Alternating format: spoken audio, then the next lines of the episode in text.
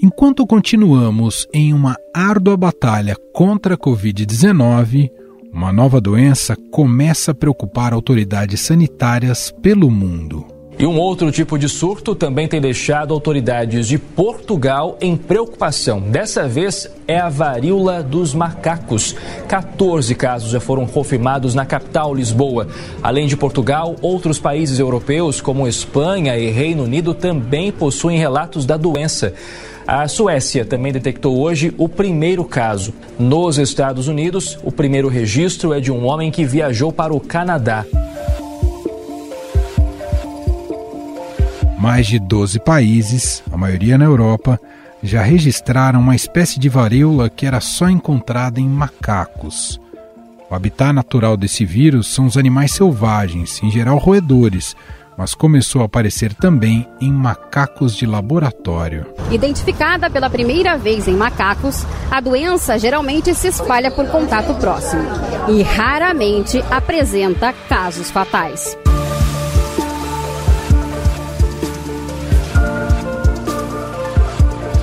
Causa da disseminação ainda está sendo estudada, mas cogita-se que, de alguma forma, humanos nas florestas tropicais da África Ocidental e Central entraram em contato com uma criatura infectada e o vírus foi transmitido entre as espécies.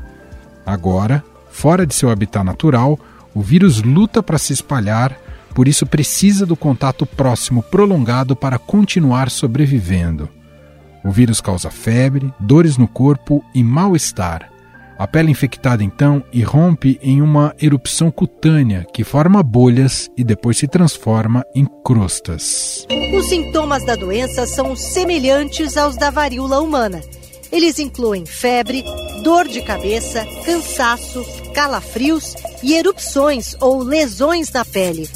A contaminação acontece pela mordida de roedores ou macacos e também pelo contato com o paciente infectado, através da saliva e da coriza, e até pelas roupas contaminadas. A varíola dos macacos é uma doença infecciosa que geralmente é leve e endêmica. É espalhada por contato próximo e pode ser contida com relativa facilidade por meio de medidas como isolamento e higiene. Não é a primeira vez que ocorre um surto fora da África. Em 2003, cerca de 40 casos foram registrados em pessoas que tiveram contato com cães da pradarias, que foram domesticados nos Estados Unidos e tiveram contato com pequenos roedores da África.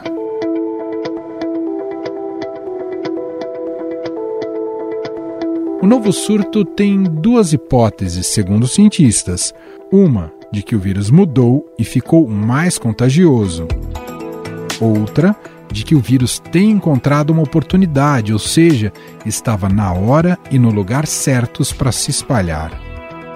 De modo geral, a varíola dos macacos não se espalha facilmente, mas pode ser que esteja ganhando terreno em uma população mais vulnerável, que não teve a chance de se vacinar contra a varíola comum, que foi erradicada décadas atrás e cuja vacina tem alta eficácia também contra a varíola dos macacos. Essa doença é comum em países africanos e o risco de transmissão generalizada é considerado baixo pelas autoridades sanitárias.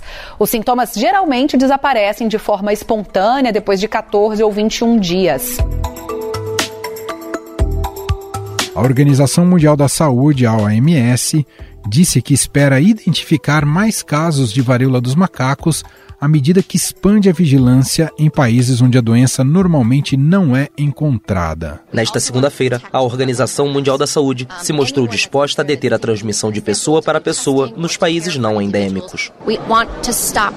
Queremos parar a transmissão entre seres humanos. Podemos fazer isso nos países não endêmicos e isso realmente é fundamental porque estamos em uma situação em que podemos usar ferramentas de saúde pública de identificação precoce, isolamento de casos, conversar com comunidades, ouvi-las, engajar com elas para fazer parte da solução. O presidente Joe Biden disse que os Estados Unidos estão analisando quais vacinas podem ser utilizadas para proteger as pessoas contra a varíola dos macacos. Ele informou ainda que todo mundo deve se preocupar à medida que os casos continuam se espalhando pelo mundo e alguns países reforçam seus estoques de tratamento. Cientistas brasileiros formaram uma comissão para acompanhar os casos de varíola dos macacos, que tem se espalhado pelo mundo nos últimos dias. A Câmara Técnica Temporária é coordenada pela Rede Vírus do Ministério da Ciência, Tecnologia e Inovações. E os sete cientistas vão montar um plano para estruturar a rede de saúde para quando os primeiros casos surgirem no Brasil. O Ministério da Ciência, Tecnologia e Inovações criou uma comissão que é para acompanhar a situação do vírus que causa a varíola do macaco. Os especialistas vão acompanhar como esse vírus está se espalhando pelo mundo. O objetivo também é criar uma antecipação a essa possível chegada da varíola do macaco no Brasil, o que é já considerado inevitável. Aliás, já foi noticiado o caso do primeiro brasileiro infectado com a doença na Alemanha. Segundo as informações, ele passa bem. Um brasileiro de 26 anos está internado na Alemanha. Ele foi o primeiro dos três casos identificados no país europeu. Segundo a clínica informou à imprensa local, ele tem lesões na pele, mas não está com febre nem falta de ar. O quadro dele não é considerado grave.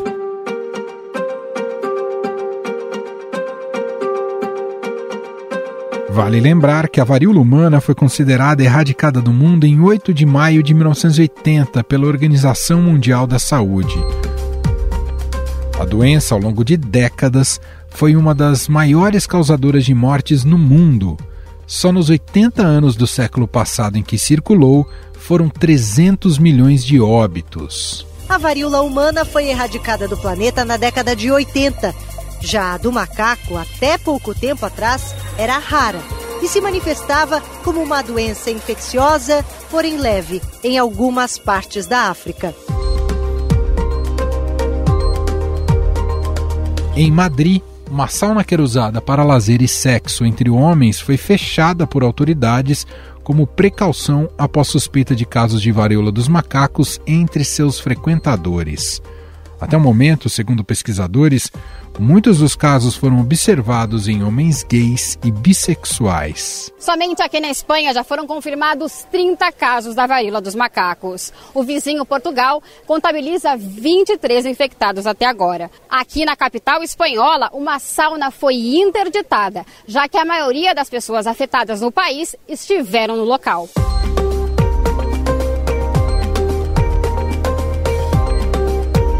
A Agência Nacional de Vigilância Sanitária, Anvisa, está pedindo reforço de medidas não farmacológicas, como distanciamento, uso de máscara e higienização frequente de mãos em aeroportos e aeronaves para retardar a entrada do vírus da varíola dos macacos no país.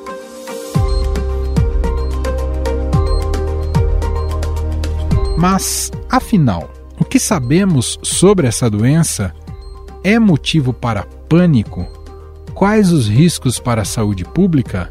Sobre este assunto, nós vamos conversar agora com o médico infectologista Júlio Croda, presidente da Sociedade Brasileira de Medicina Tropical. Olá, doutor, seja muito bem-vindo. Obrigado por ter aceito aqui o nosso convite. É um prazer estar com vocês falando sobre esse tema que está em bastante evidência em todo mundo. Doutor, com o que se tem de informações até aqui, né, com casos sendo registrados em várias partes do mundo, qual é o nível de preocupação que precisamos ter em relação à varíola dos macacos? Então, com certeza menor do que o Covid-19, né? A gente sabe que é uma doença que é transmitida basicamente por contato ou gotículas. Existe ainda uma investigação do ponto de vista de transmissão sexual, mas a eficiência dessa transmissão é bem menor do que o vírus SARS-CoV-2. Então, portanto, o risco é, de se tornar uma pandemia na proporção que se tornou o SARS-CoV-2 é bem menor.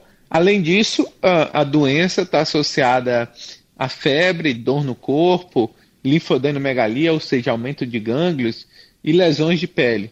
É, não é a doença que está associada a uma elevada é, letalidade, ou seja, chance de hospitalização e óbito, como é o, o Covid-19, né? Então, eventualmente, a pessoa que apresenta essas lesões de pele, ela pode eventualmente ter cicatrizes. Então, é uma doença que não é tão grave como o Covid-19, mas é uma doença estigmatizante, ou seja, porque a pessoa pode ficar com essas marcas na pele e se acometer face, alguma área de bastante exposição, isso pode ser de alguma forma é, estigmatizante. E, doutor, é uma questão de tempo o Brasil, a gente já viu um caso sendo confirmado na Argentina. Diante disso, é uma questão de tempo o Brasil ter esse vírus circulando por aqui ou é, é possível evitar ainda? É uma questão de tempo quando a gente observa um aumento exponencial de casos na Europa, né? Então a gente tem que se preparar para a chegada desse novo vírus, ou pelo menos fazer uma investigação correta, uma contenção correta dos casos suspeitos, né? A prevenção se dá por, principalmente, é, por prevenção de contato, ou seja, o isolamento dessas pessoas suspeitas, até afastamento é, do, do, do, possível diagnóstico, né? Essas lesões, elas aparecem diferente da catapora, né? O que a gente chama de varicela, é, que tem vários estágios, né? Lesões em crosta, bolhas, né? eritemas. Aqui não, a lesão é, parece que é sincronizada, você tem bolha, depois você tem é, é, crosta. É, a infecção, a transmissão começa inclusive antes do aparecimento das lesões e se dá até é, essas lesões se tornarem crostosas. Então, é, o principal mecanismo de controle dessa doença ainda é detecção precoce, identificação precoce de suspeitos, o seu isolamento, é, eventualmente é, profilaxia com vacinas que existem para varíola, né? principalmente para que teve contato recente nos primeiros quatro dias. É, a gente não tem no Brasil, mas tem em outros países do mundo. Então, nosso objetivo aqui vai ser evitar disseminação para outras pessoas. E a disseminação se faz com isolamento. Se a pessoa permanecer em sua residência, sem contato é, com outras pessoas, né, principalmente contato, é, contato de secreções, dessas secreções, até resolução do quadro. Faz sentido repensar? A gente ouviu a Anvisa já recomendando o uso de máscara, mas claro que para aeroportos, né, para, enfim, é, situações mais em risco, faz sentido retomada mais ampla do uso de máscaras, doutor? Por conta da varíola do, ma do macaco, não, né? Porque a gente sabe que a eficiência de transmissão respiratória por gotículas é menor, é necessário contato, né, um contato íntimo importante. Então, acredito que depende do cenário futuro, né? É, lógico, a Anvisa recomenda medidas preventivas habituais para a transmissão de gotícula e de contato. É, isso ajuda não só a, a redução da transmissão da varíola do macaco, como Covid-19, novas variantes, é, mas a gente ainda não tem nenhum caso suspeito, nem tão pouco confirmado no Brasil. Então, é, uma atitude generalizada, uma retomada dessas medidas no sentido de prevenção de qualquer disseminação da doença, acredito que seja prematura. É bom observar como que vai ocorrer é, a transmissão no Brasil, o aumento de número de casos, com a eficiência eficiente essa transmissão.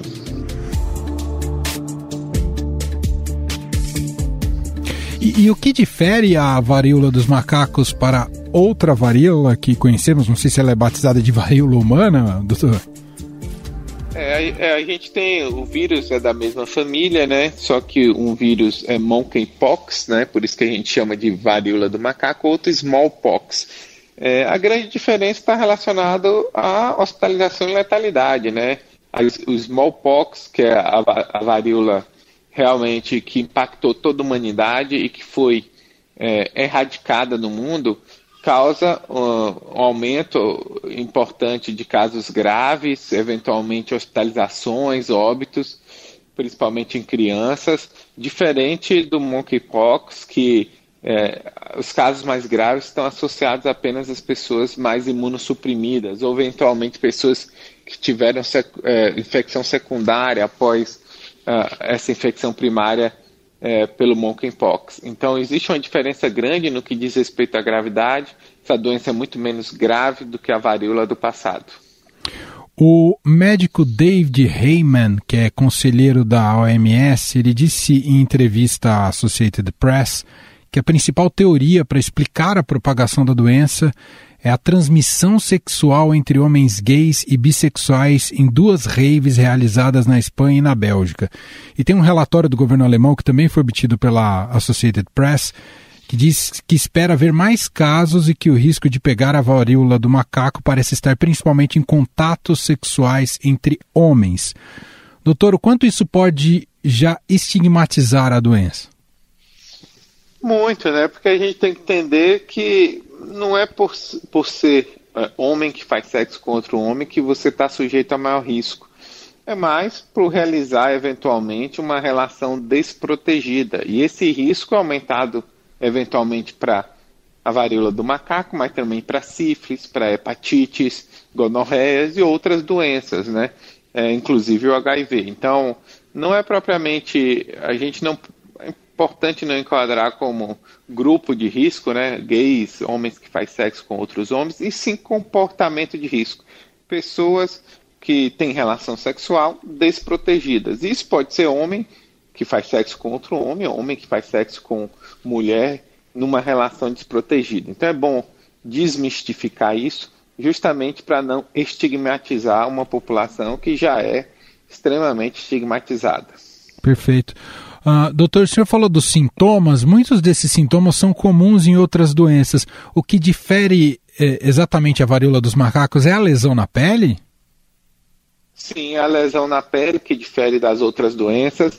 Uma lesão que pode, inclusive, lembrar catapora, só que essa lesão, ela apare... todas aparecem no mesmo estágio e elas evoluem é, no mesmo estágio. Então, você tem um eritema, a pele fica vermelha, depois você tem lesões bolhosas, que podem virar pústulas, ou seja, com, com material é, é, pustulento e depois você tem uma cicatrização.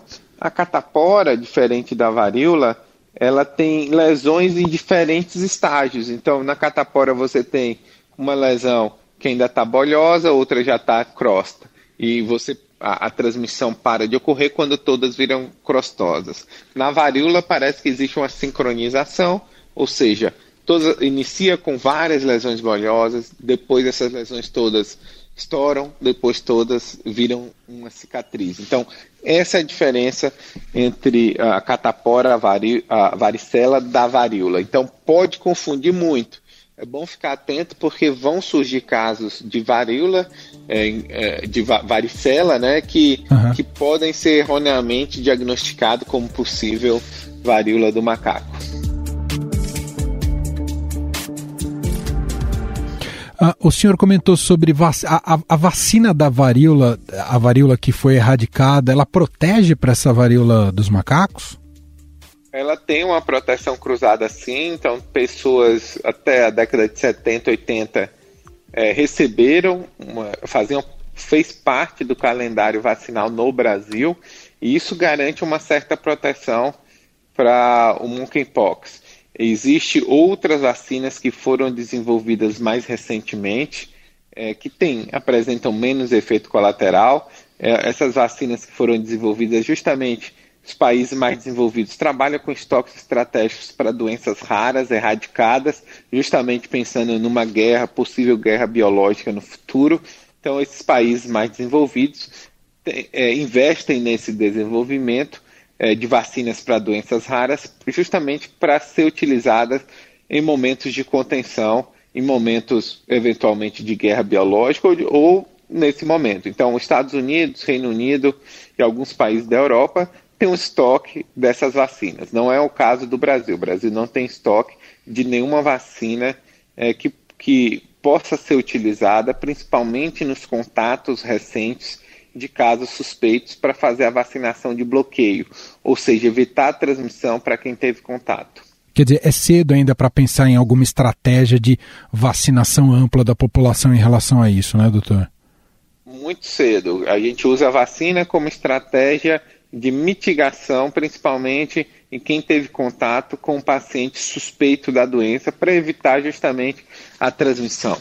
É, como estratégia de saúde pública, não tem nenhuma indicação, vacinação de toda a população, e, e eventualmente trabalhadores de saúde, onde surtos possam ocorrer de grande impacto, é, e contactantes, é, pessoas é, que tiveram contato muito próximo e muito recente também, porque a vacina só funciona para prevenir a evolução é, da doença nesse contato, se for administrada idealmente nos primeiros quatro dias após o contato. Muito bem. Só para a gente fechar, doutora, a, a, hipótese de desequilíbrio ambiental como causa da disseminação desse vírus faz sentido?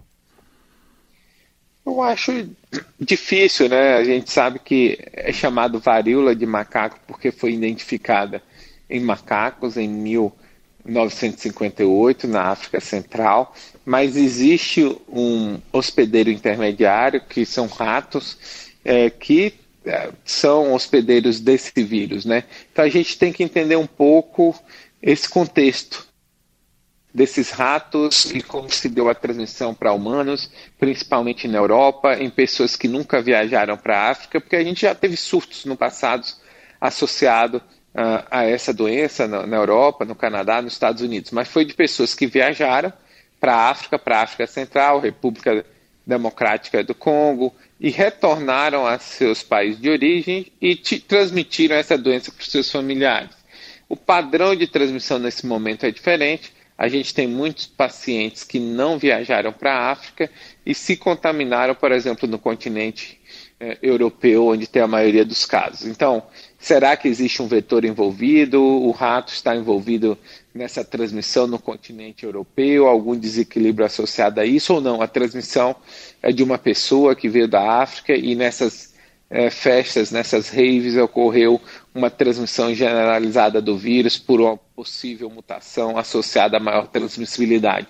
A gente ainda não tem resposta para essas perguntas, os estudos ainda estão em andamento, a gente recentemente apenas é, conseguiu é, entender um pouco o que ocorreu no, nos primeiros casos para levantar essas primeiras hipóteses, mas é necessário mais tempo e mais estudos para a gente entender melhor por que nesse momento existe essa disseminação tão, tão importante de um vírus que já existia no passado e que tinha pouca transmissibilidade. Muito bem. Nós ouvimos por aqui o médico infectologista Júlio Croda, presidente da Sociedade Brasileira de Medicina Tropical. Doutor, muito obrigado aqui pelas informações e até uma próxima. Até uma próxima. É um prazer conversar com vocês. Estadão Notícias. Este foi o Estadão Notícias de hoje, quarta-feira, 25 de maio de 2022. A apresentação foi minha, Emanuel Bonfim. Na produção, edição e roteiro, Gustavo Lopes, Jefferson Perleberg e Gabriela Forte. A montagem é de Moacir Biasi. Escreva pra gente no e-mail podcast@estadão.com. Um abraço para você e até mais.